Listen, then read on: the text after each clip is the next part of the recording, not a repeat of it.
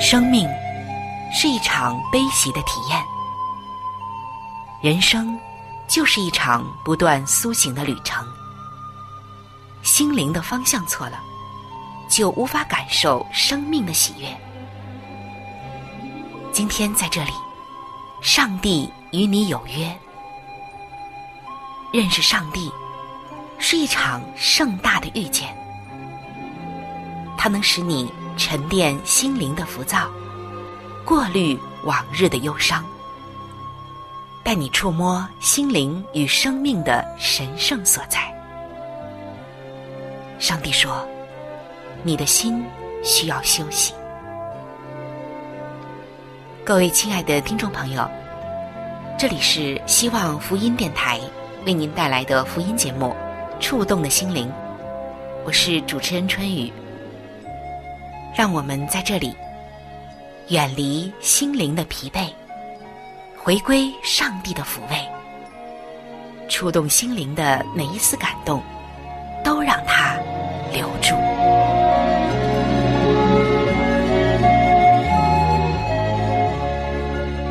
各位亲爱的朋友，大家好。有人说，等候是基督徒一生中最难学习的功课，你同意吗？现在，在你生命中的哪些方面正在等候上帝的作为呢？为什么，当我们和人，尤其是在朋友与我们反目为仇的时候，我们尤其需要等候上帝呢？等候，其实，在很多的时候是一种智慧，而不是一种拖拉。圣经的箴言书被称为是智慧书，它是被称为世界上最有智慧的人所罗门所写的。那么，在这卷书中，关于等候，以及关于等候要具备的耐心，有没有什么智慧的见解以及跟我们的分享呢？让我们一起走进所罗门的智慧，探求等候耐心的智慧，以及给我们带来的莫大的益处。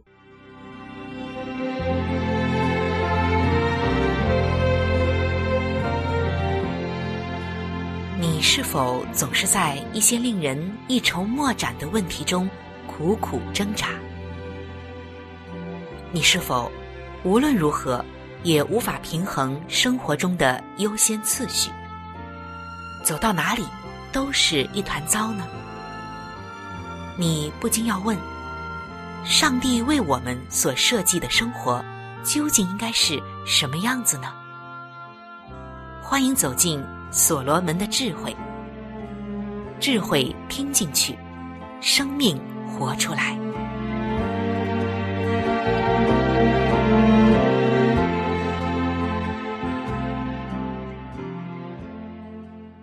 各位亲爱的弟兄姐妹，欢迎来到所罗门的智慧时间。今天想问一问你：很多的时候，等候对于你来说难吗？因为我们总希望最好不要让我等候，就有我所希望的那个现象，或者是那个结果出现。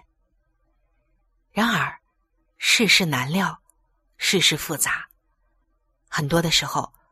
等待成为了我们必修的一个功课，尤其是对于基督徒来说，等待更是一个我们认识上帝，并且更多认识自己的一个必经之路。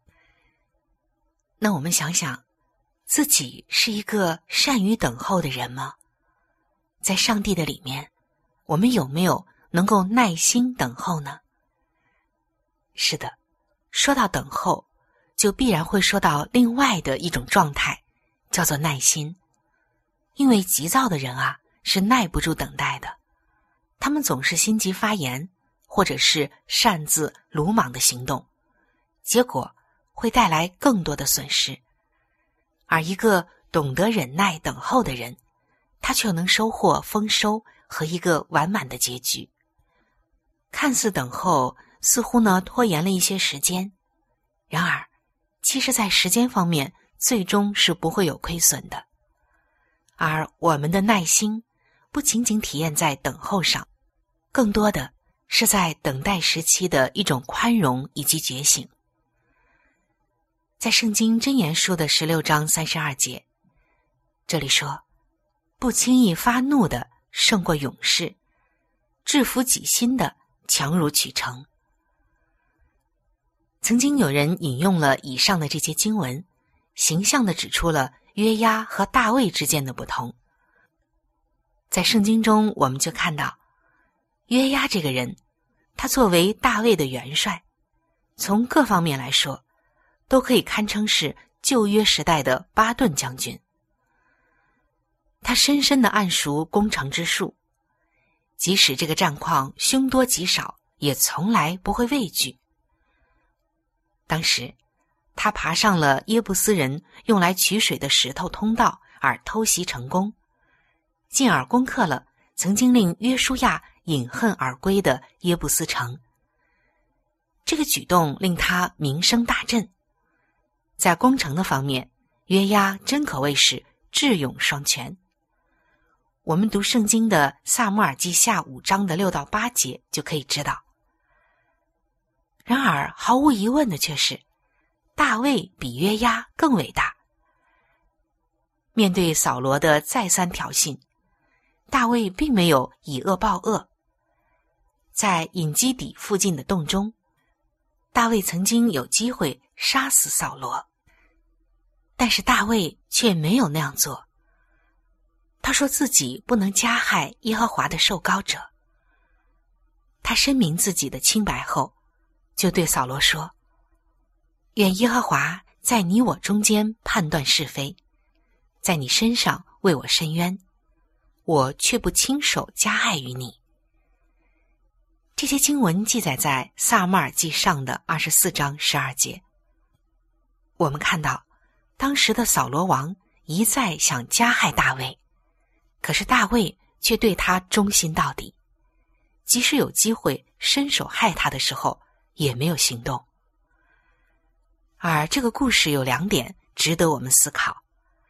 第一点就是，大卫没有丝毫的畏缩，他直截了当的指出了扫罗的错误。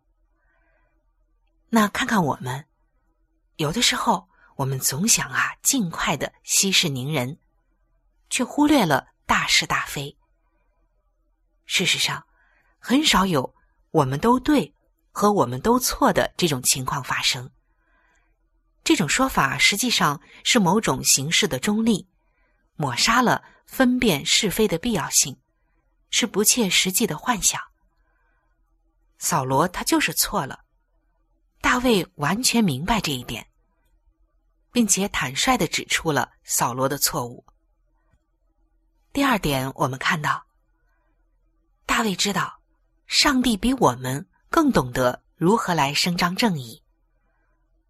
很多人忽视了这一点，因为上帝他从高天之上通览全局，对每一个问题、每一个人都明察秋毫，深知谁是谁非，而我们的眼目却常常啊被遮盖住了，做出的判断也往往有误，因为我们看到了自己，而且也只能从自己的角度出发来考虑问题。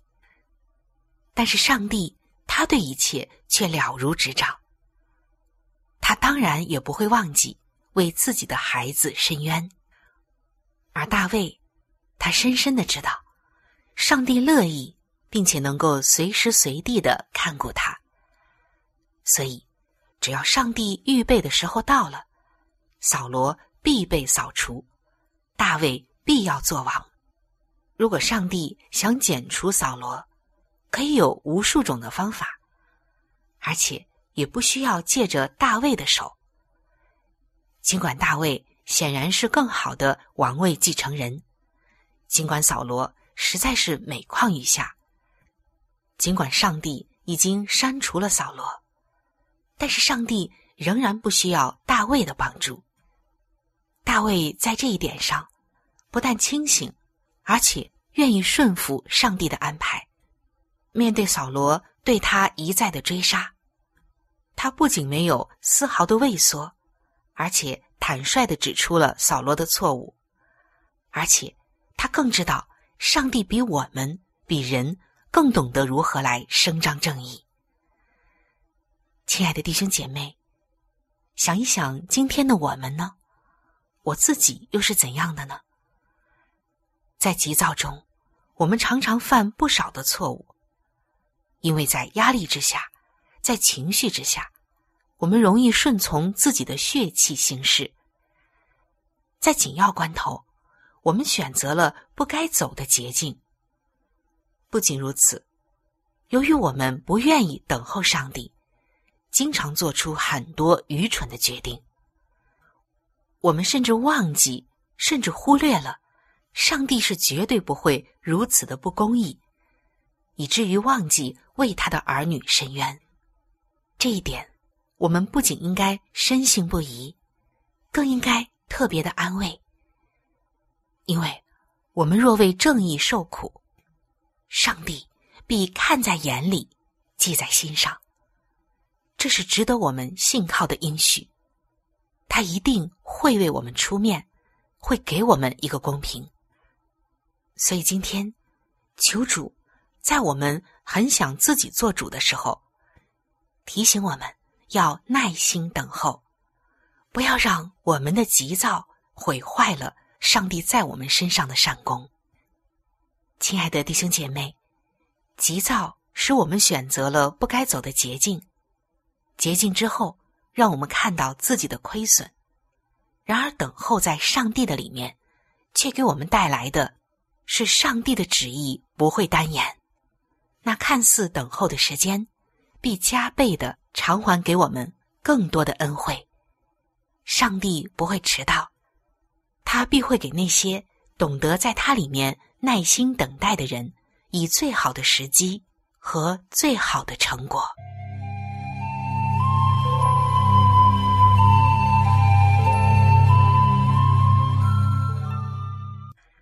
各位亲爱的朋友，欢迎回到所罗门的智慧时间。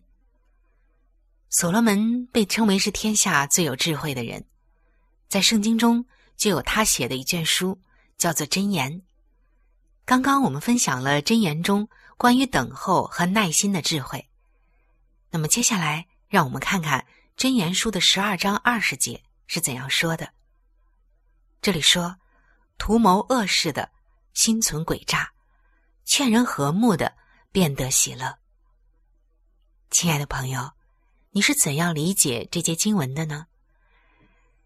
在若干年以前，民意测验家乔治·盖洛普调查了美国人最想问上帝的五个问题，其中的一个问题就是：是否有永久的世界和平？而在人类历史上最血腥的世界之末提出这个问题，也可以说真是恰到好处。二十世纪中。死于战争的人数远远超过人类起源以来的任何世纪。正如艾森豪威尔总统所说的：“我们已经成为了知识上的巨人，道德上的侏儒。尽管我们在技术上取得了巨大的进步，然而我们也在不断发明越来越残酷的杀人武器，自相残杀。”在这个血腥的世界里，和平绝对不会偶然出现。只有靠艰苦卓绝的努力来缔造。必须有人把战争双方拉到谈判桌上来，说服他们放下武器。耶稣从来没有说和平的祝愿者、盼望着或梦想者有福了，而是说使人和睦的人有福了。那么，亲爱的弟兄姐妹，我们可能不觉得这句话陌生，但是有没有想过，什么样的人是使人和睦的人呢？使人和睦的人，就是积极努力使人与上帝或使人与人和好的人。他是劝人和好的使者，带着上帝托付的和好的信息。请注意，使人和睦。是一个由家庭开始的螺旋式的过程。这个过程从最亲近和最亲密的关系开始，比如丈夫和妻子、父母和儿女、兄弟姐妹，然后延伸到家庭以外的比较亲近的关系，比如像教会、工作、学校的知己，然后使人和睦，才能延伸到更远一些的关系，比如像村庄、城市。国家、民族，甚至到整个的世界，使人和睦，绝对不是一件容易的事情。它要耗费你的金钱和时间，会给你带来痛苦，甚至啊，会让你精疲力尽。不仅如此，为和平而奔忙的人，还常常被人误解。今天我们的问题是。有盼望和平的动机，却没有促进和平的行动。我们知道缔造和平很难，维持和平更难。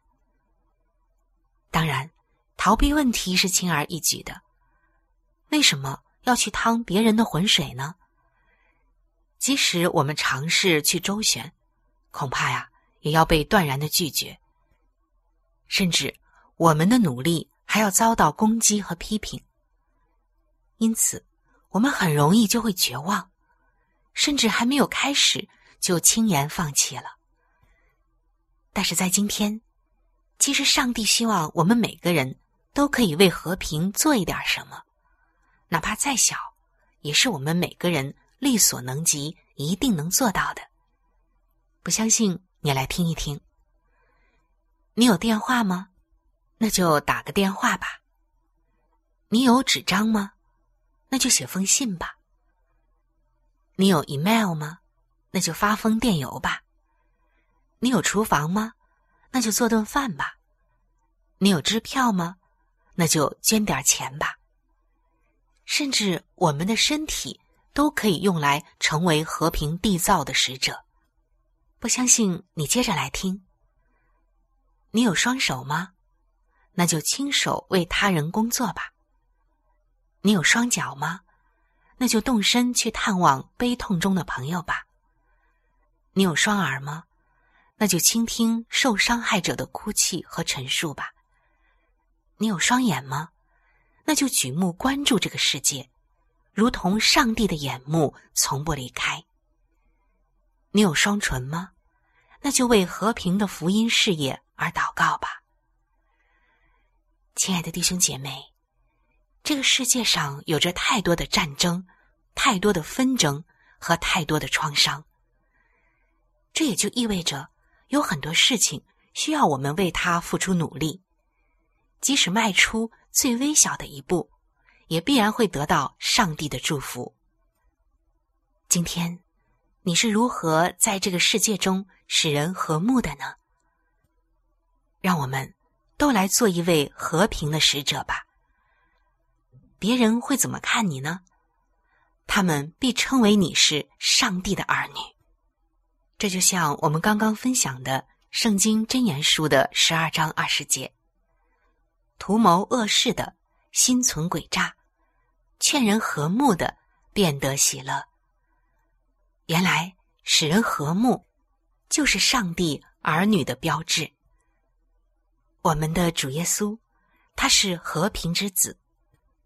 求主使我们成为他缔造和平的器皿，使众人都能认出我们是上帝的儿女。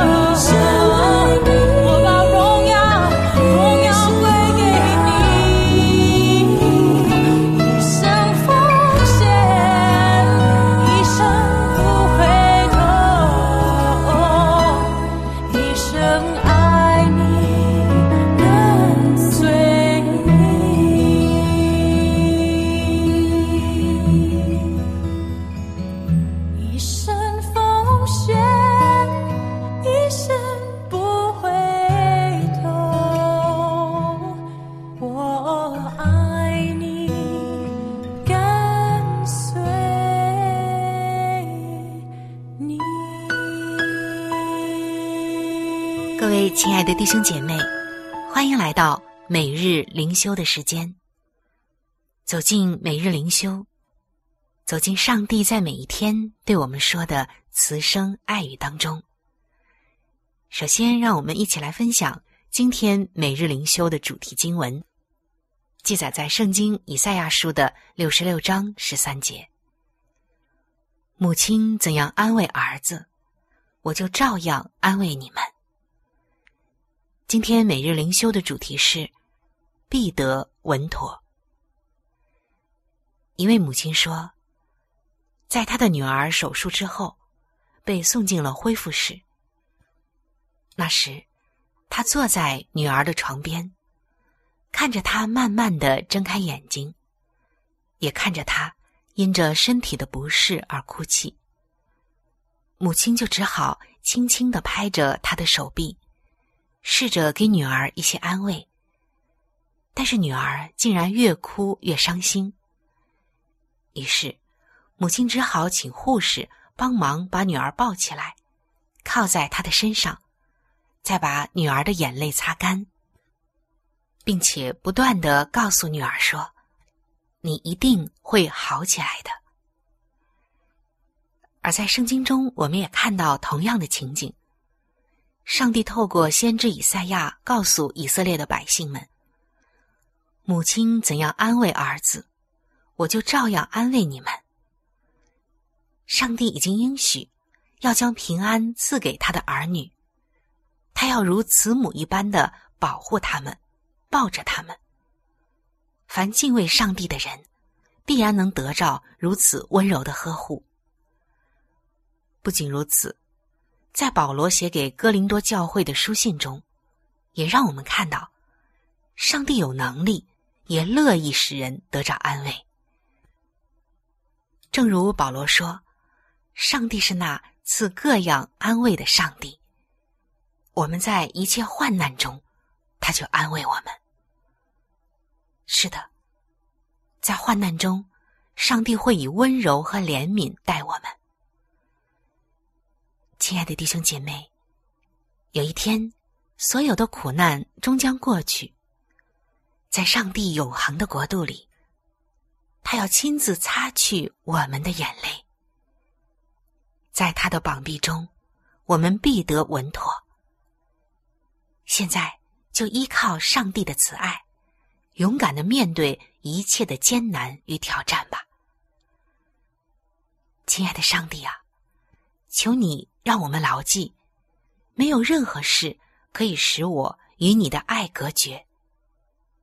恳求你借着圣灵，让我确信你时刻看顾。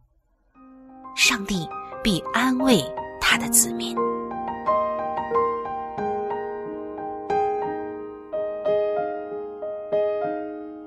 亲爱的听众朋友，今天的节目就和大家分享到这里。如果您有什么样的触动与感想，欢迎您来信与我联系。如果您想要了解基督教，或者想要对圣经有进一步的认识和理解，在我们这里有一些资料，还有圣经，都是可以免费的赠送给您的。主持人春雨愿成为您最知心的朋友。来信请寄：香港九龙尖沙咀。山林道，二六杠二八号。